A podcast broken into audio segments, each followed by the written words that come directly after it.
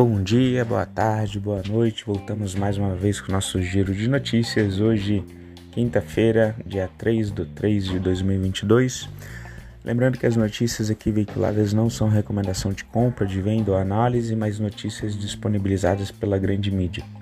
Estados Unidos, o S&P 500 teve uma alta de 1,86%, fechou em 4.306. O S&P VIX, que é o índice do medo, uma queda de 3,57, fechou em 6,49. Dow Jones, alta de 1,79, fechou em 33.889. Nasdaq, das empresas de tecnologias dos Estados Unidos, alta de 1,62, fechou em 13.752. O EWZ das empresas brasileiras negociadas nos Estados Unidos, alta de 3,28, fechou em 33,98. O petróleo Brent, que é referência para Petrobras, teve uma alta de 1,18, fechou em 114 dólares e 26 cents o barril. O Bitcoin, alta de 1,28%, fechou em 44.332. O ouro, alta de 0,72, fechou em 1.936 dólares a Troy. E o US Bond, de 10 anos, queda de 0,83, fechou em 1,86 a rentabilidade em 12 meses. Os índices futuros dos Estados Unidos eles operam em leve baixa agora de manhã, nessa quinta-feira, dia 3, com investidores aí divididos entre a cautela com a guerra na Ucrânia e o otimismo diante da perspectiva de alta de 0,25% percentual dos juros tá, na reunião agora do Federal Reserve em março, tá, que deve ocorrer ali entre dia 15 e 16 de março. Tá, o, o, o presidente do Federal Reserve, o Jeremy Powell, ele disse durante uma audiência na Câmara dos Representantes dos Estados Unidos que irá propor uma elevação de apenas 0,25%. Apesar disso, tem alguns delegados, como o de St. Louis, uh, o James Bullard, tá? é representante de St. Louis, ele vem defendendo um aumento ainda mais severo. Por quê? Né? A questão é que com a guerra a gente está tendo um impacto muito, muito forte nos preços. O petróleo a gente viu que já chegou a bater 105 dólares, né? A gente tem, então, todo o transporte de, de, mercadoria ele acaba sendo afetado por isso. A gente tem a parte de alimentação, a Rússia, por exemplo, e até Bielorrússia que exportam uh, fertilizantes para o mundo e a saída é através da Lituânia, tá? a saída da Lituânia está tá fechada e vários países não podem comerciar, é, não podem comercializar esses produtos com a Bielorrússia e Rússia e a retirada do, de alguns só foram sete bancos né, russos do SWIFT também prejudica as possíveis formas de pagamento. Tá? Então, é, menos fertilizante é, nas plantações mundo afora, a produção também deve ser menor. Né? Fora que a Ucrânia ah, é um celeiro agrícola para a Europa, inclusive uma das principais cidades, a segunda maior cidade da Ucrânia, que foi é, dominada ali pelos, ah, pelos russos, é o maior centro industrial produtor inclusive de maquinário agrícola para toda a Ucrânia e parte da Europa. Tá? Então foi estratégico a, alguns pontos que eles, que eles assumiram. E tudo isso então deve gerar uma pressão inflacionária com aumento de preços tá? significativamente. Daí essa base da preocupação do James Bullard, que é o diretor lá do, do Fed, o representante do Fed de St. Louis. Tá? Em relação às criptomoedas, as principais criptomoedas do mercado operam em queda, tá em uma leve correção depois de uma forte alta de ontem. Né? Bitcoin tá, chegou a bater a 44,400 e agora de manhã estava em 43 mil dólares. O Ethereum está em 2,8 mil dólares. Tá? Em relação ao petróleo e minério de ferro mundo afora, como a gente vem dizendo, o gás europeu né, é, saltou um novo recorde, tá? enquanto o zinco bateu um patamar mais alto desde 2007. Commodities no geral estão todas para cima, tá? E outros metais industriais estenderam um forte rally de alta. Tá? O minério de ferro em Singapura estendeu ganhos para os níveis mais altos em seis meses, tá? segundo a Bloomberg. Em relação ao Brasil, né, diante disso, lembrando que o petróleo Brent é referência para a Petrobras, ontem a gente teve um, o CEO da Petrobras dizendo que eles ainda não tomaram uma decisão quanto é, ao momento em que eles farão esse repasse para a bomba. Tá? O que a gente vê é que algumas outras empresas de petróleo que têm menos influência política em relação à Petrobras, como Ena, é, Prio, é, NAT3, é, eles acabaram fazendo altas ainda mais significativas ontem em função disso. Tá? Ásia, China, a CSI 300 da China teve uma queda de 0,59, fechou em 4.551. O Japão, o índice Nikkei queda de 1,70, fechou em 2.505. Na Coreia, o índice KOSPI alta de 1,61, fechou em 2.747.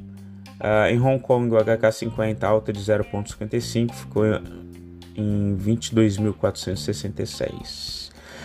Na Ásia, então, as bolsas de valores fecharam majoritariamente em alta, tá? com exceção ali do Japão.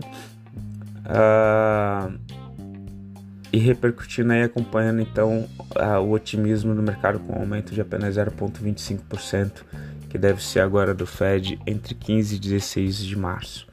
Na Europa, o estoque 600, queda de 0,61, fechou em 443. Na Alemanha, o índice DAX 30, queda de 1,03, fechou em 13.855. Na Inglaterra, o FTSE 100 teve queda de 0,62, fechou em 7.383. Na França, o índice CAC 40 teve queda de 0,41, fechou em 6.471. Na Europa, então, a maioria das bolsas de valores também operam majoritariamente é, em queda nessa quinta, tá? com investidores atentos à guerra na Ucrânia e seus desdobramentos políticos e econômicos. Tá? Os Estados Unidos, ontem a gente teve inclusive o Biden falando que vai implementar mais medidas restritivas para a Rússia. Eu estava vendo agora na ABC News, agora de manhã, que chegaram aviões carregando é, armamento de solo, né, mísseis é, antitanque, terra-ar, para o exército russo, é, para o exército ucraniano combater. Então, o pessoal vem acompanhando isso Tá? É, é esperado uma segunda rodada de negociação agora entre a Rússia e a Ucrânia no dia de hoje. Ela teria que ter, teria sido iniciada ontem, mas eles adiaram para hoje. Tá? Mas a postura inflexível do presidente russo Vladimir Putin torna mais difícil que se chegue a um acordo. Né? A questão é que, pelo que eu estava vendo, eles estão propondo simplesmente dois terços do país é, passar para a Rússia ali. Né? E aí os ucranianos obviamente não querem. Indicadores macroeconômicos do Brasil, a gente vem reagindo ali na parte do PIB, né? mas dia 17 do 3 a gente tem a divulgação ali do IBC, que é a prévia do PIB, vamos ver se fecha positivo. No cenário global, né? no cenário doméstico, o Ibovespa ele voltou a subir aí Uh, puxado principalmente para as commodities, então esse setor de exportação de commodities, tá, eles devem ter uma maior representação nesse PIB. Tá? A Selic continua em 10,75, o CDI 2022 fechou em 11,17, o CDI 2025 fechou em 11,53, o CDI 2027 fechou em 11,41. O IPCA, o índice de preços, fechou em 10,38% e o IGPM, índice geral de preços, fechou em 15,61%. O desemprego ele vem seguidamente caindo, isso é bom para a situação, né, para o governo federal ali. A gente teve em novembro 12,6% desempregado, em dezembro 12,1%, em janeiro, 11,6% e agora na última medição 24 do 2, 11,1% de desempregados. Em relação aos números do Bacen, o crescimento real do PIB ele continua ali em 0,52 nas projeções para 2022, sendo que o setor de agropecuária é o único que de fato tem uma expansão, ele sai de uma contração em 2021 de 0,31 e vai para uma expansão de 4,42% em 2022. alguns setores como a indústria sofrem mais. É, eles saem de uma expansão em 2021 de 4,34 e uma contração agora em 2022 projetada de 0,4%. Em relação à Bolsa de Valores do Brasil, o Ibovespa teve uma alta de 1,8, fechou em 115 é, 1.174 pontos. O dólar, queda de 1,16, fechou em R$ 5,09. O IFIX, queda de 0,17, fechou em 2.736.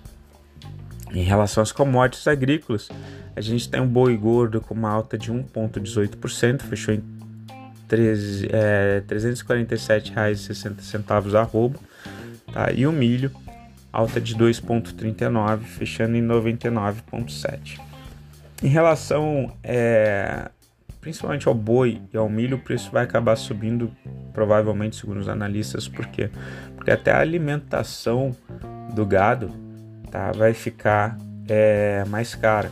Né? Se a gente tem menos fertilizante, menos produção, menos área agricultável, porque a Ucrânia também para de colocar a produção dela no mercado. É, a gente tem sanção contra produtos da Rússia. Né? Tudo isso tende a elevar o preço das coisas, principalmente da alimentação, alimentação inclusive dos animais. Né? A gente vai ter provavelmente quebras ali na, na produção de trigo, milho, isso faz com que o milho fique mais caro, quer dizer, a gente tem todo um cenário ali não muito positivo, gerando uma pressão inflacionária. Hoje a gente tem a divulgação do fluxo cambial pelo Banco Central, tá? É, em relação à posição dos estrangeiros. Né? A gente teve uma entrada pequena ali de 130 milhões da semana retrasada para a semana passada. Vamos ver como que acontece esse movimento. Lembrando que o Brasil ficou desconectado, né, do Carnaval, então não acontecem geralmente movimentos muito grandes nesse, nessa fase. Mas vamos acompanhar para ver se os estrangeiros ainda estão com apetite a risco. Uma coisa que chama bastante atenção, tá? É o seguinte: é, pelos dados da B3, os estrangeiros eles estão comprados em 199.681 contratos do mini índice, só que eles saíram de uma mão compradora de 33.039 contratos do mini dólar para 101.167 contratos do mini dólar, ou seja, eles triplicaram praticamente ali é, a quantidade de mini dólar comprados, tá? Isso daí pode pode indicar já uma movimentação de alta pro mini dólar, apesar dele ter caído ontem, tá? Vamos acompanhar. Pessoal, fico por aqui, desejo a vocês uma excelente semana. Qualquer coisa, entre em contato. Beijos, tchau, fui.